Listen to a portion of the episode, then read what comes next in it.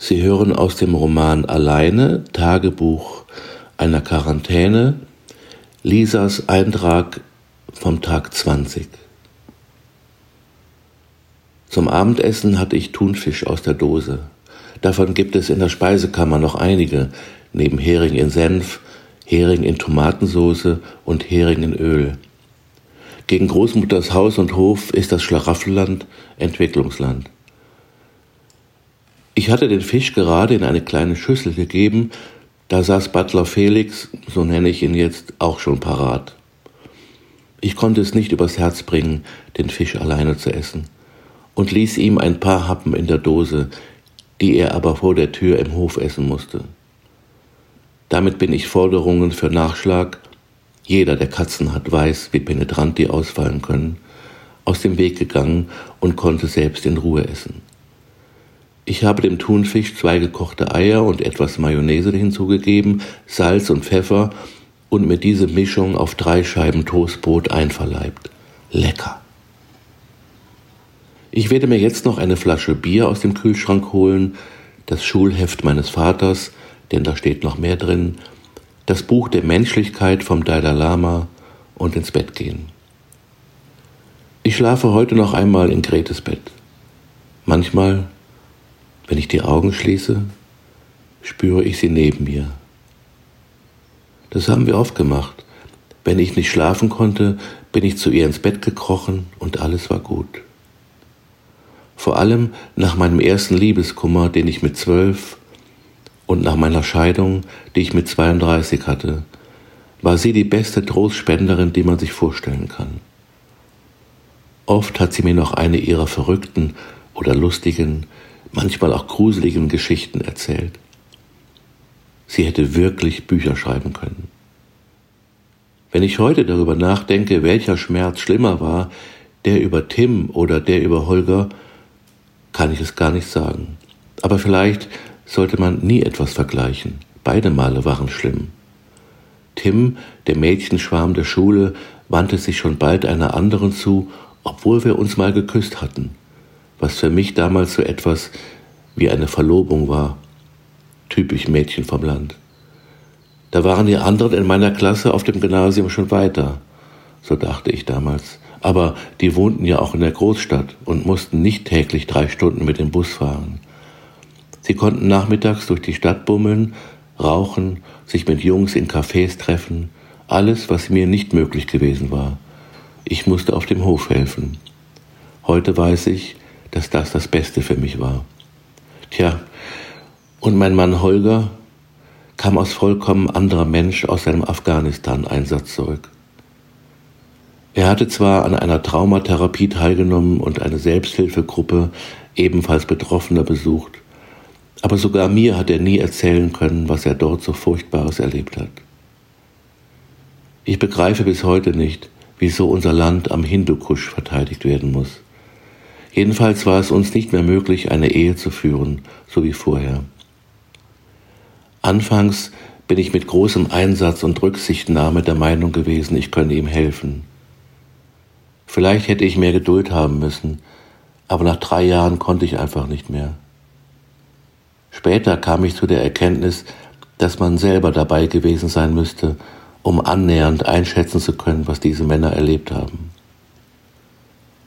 Ich hatte mit Großmutter oft darüber gesprochen, und sie meinte dann irgendwann einmal, dass auch ich das Recht dazu habe, ein glückliches Leben zu führen.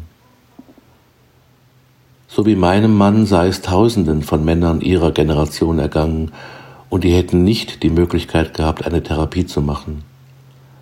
Sie möchte sich gar nicht vorstellen, was diese Männer erlebt hätten. Auch ihr Erich hätte nie darüber reden können, nur über so Dinge wie tolle Kameradschaft, Darüber hätte er manchmal erzählt. Aber seinen Orden hätte er schließlich nicht für Kameradschaft bekommen. Sie hätte sich auch gar nicht getraut, tiefer nachzubohren, weil sein Schmerz und auch seine Scham so offensichtlich war. Aber Holger und ich hatten immerhin zwei wunderbare Jahre gehabt. Heute bin ich für diese Zeit dankbar und auch darüber, dass es damals mit der Elternschaft nicht geklappt hat obwohl Grete nur zu gerne Uroma geworden wäre. Ich weiß noch, wie sie reagiert hat, als sie ihr Holger vorgestellt hatte und muss heute noch darüber schmunzeln.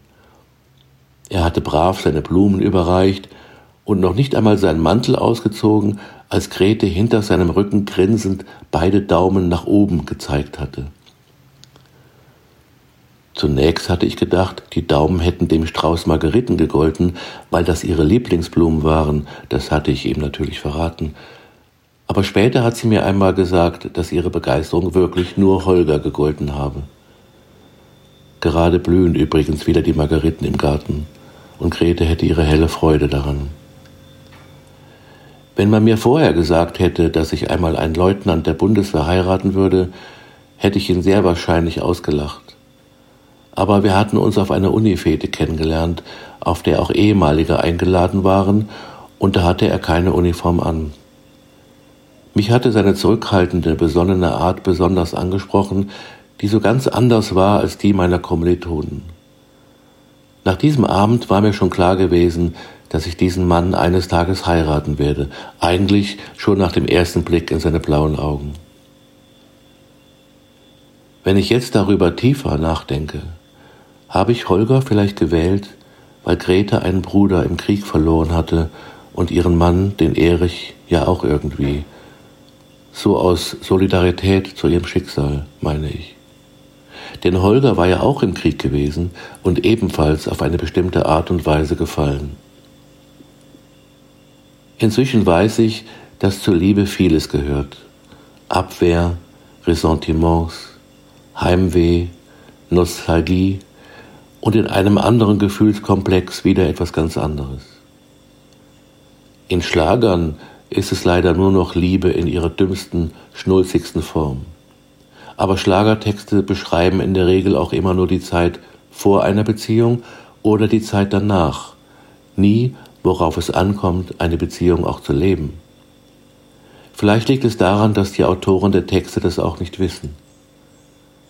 Ich habe einmal gelesen, dass die schönsten Liebesgedichte von Menschen geschrieben wurden, die nie eine Beziehung hatten was mir alles wieder einfällt, ist schon erstaunlich. Das ist einer der Vorteile dieser Zeit.